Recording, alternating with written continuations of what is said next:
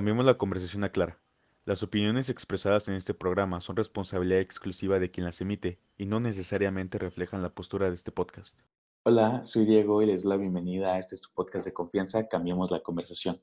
En esta ocasión vengo con esta pequeña cápsula para hablarles sobre ciberactivismo. ¿Qué es el ciberactivismo? ¿Con qué se come? ¿Es importante? ¿No es importante? Pero para poder llegar hasta ese punto tenemos que entender primero el campo principal en el cual se desarrolla el ciberactivismo, que son las redes sociales. Estas plataformas digitales de comunicación que permiten la interacción y que funcionan por medio de algoritmos.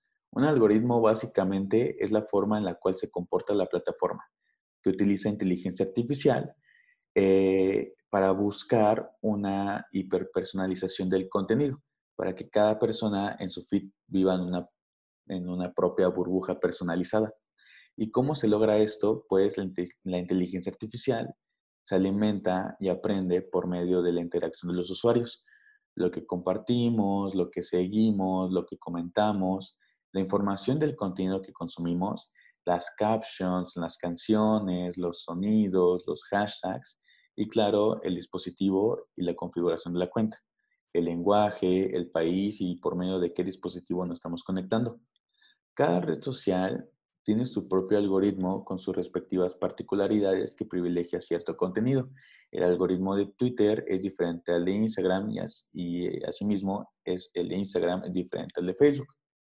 Todo este proceso de personalización se hace con el objetivo de que nosotros como usuarios pasemos más tiempo en la plataforma, ya que entre más tiempo pasemos en la plataforma, más información damos la entrega de, nuestros datos, de nuestra información, no se hace por coerción, o sea, no hay una fuerza exterior que nos obligue a, que nosotros le demos nuestra información, sino de que se hace por voluntad propia. Y bueno, ¿qué hacen con esa información? La venden, es un negocio. Cuando algo es gratis en línea, significa que el producto eres tú, es tu información.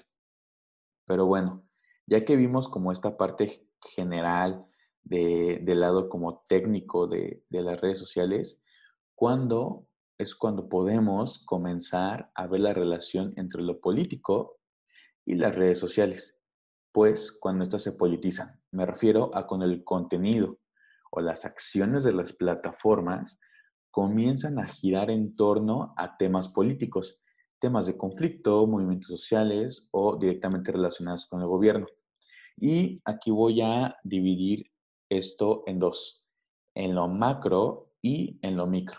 Del lado de lo macro, podemos ver, por ejemplo, esta guerra fría por la ciberseguridad entre Estados Unidos y China. Hay que recordar que la administración de Trump negó la colaboración de compañías chinas con americanas, tratando de banear, o sea, de desaparecer, de restringir las tecnologías y los hardwares chinos de las telecomunicaciones americanas. Y asimismo, el gobierno chino prohíbe el uso de ciertas apps americanas. Eh, esto lo podemos ver reflejado en tres casos en específico, que fueron el, que son el caso de Huawei, el de WeChat y más recientemente el de TikTok. Aquí podemos ver cómo las plataformas en su calidad de empresa privada comienzan a formar parte del entorno político y económico, pero no nos vamos a centrar en esto. En esta ocasión nos vamos a ir al análisis de lo micro, lo que pasa con las interacciones de los usuarios, yéndonos directamente al ciberactivismo. ¿Qué es el ciberactivismo? Lo podemos entender como estos performance, estos actos, estas rutinas que son producidas por medios digitales y que tienen lugar en el ciberespacio. Específicamente en este momento nos vamos a centrar en las redes sociales y que de manera colectiva se dirigen para confrontar actores políticos o élites. ¿Eso es importante? Sí, ya que estos discursos disruptivos tienen, eh, con discursos disruptivos me estoy refiriendo a estos discursos, estos mensajes que, que tienen como objetivo confrontar a estos actores políticos o élites. Esos, estos discursos disruptivos tienen que acudir a estos medios de comunicación alternativos para poder tener voz, ya que llega un momento en el cual los medios de comunicación tradicionales, que son la televisión, la radio, la prensa escrita, se monopolizan y se inclinan al servicio de las, de las élites y de estos actores políticos. Podemos considerar ciberactivismo cuando el contenido por medio de sus discursos, o sea, estos mensajes, estas intenciones, influyen en las orientaciones políticas de los usuarios. Me refiero a que, a que influyen en la manera en la que los usuarios se relacionan con el sistema político y social y al papel que cada uno de estos, de estos usuarios se atribuye dentro de estos sistemas. Lo que nos dice esto es de que lo personal es político, ya que las interacciones de la vida cotidiana pueden llegar a repercutir en la vida política y el ámbito social. Esto llega a reconfigurar esta idea tradicional de que la participación política de la sociedad se encuentra limitada al voto o al institucional, ya que este ciberactivismo lo que plantea es que por medio de la, de la difusión viral de información alternativa, y con, con eh, información alternativa me refiero a la que está fuera de estas cadenas de comunicación hegemónicas tipo Televisa, TV Azteca, y la creación de contenido disruptivo, llámese videos, arte, blogs, tweets, podcasts, TikToks, etc. Por medio de esto, podemos reapropiarnos de esos espacios digitales que por medio de, de estas acciones individuales, cuando se articulan colectivamente, se logra un impacto en la sociedad. Eso es lo que propone el ciberactivismo, que por medio de la información alternativa y la creación de contenido disruptivo, se pueda llegar a concientizar a la mayor cantidad de gente posible para precisamente reconfigurar el pensamiento colectivo, el pensamiento en sociedad de temas políticos, movimientos sociales, acciones gubernamentales, para configurar y cuestionar el status quo. Eso es el objetivo del ciberactivismo.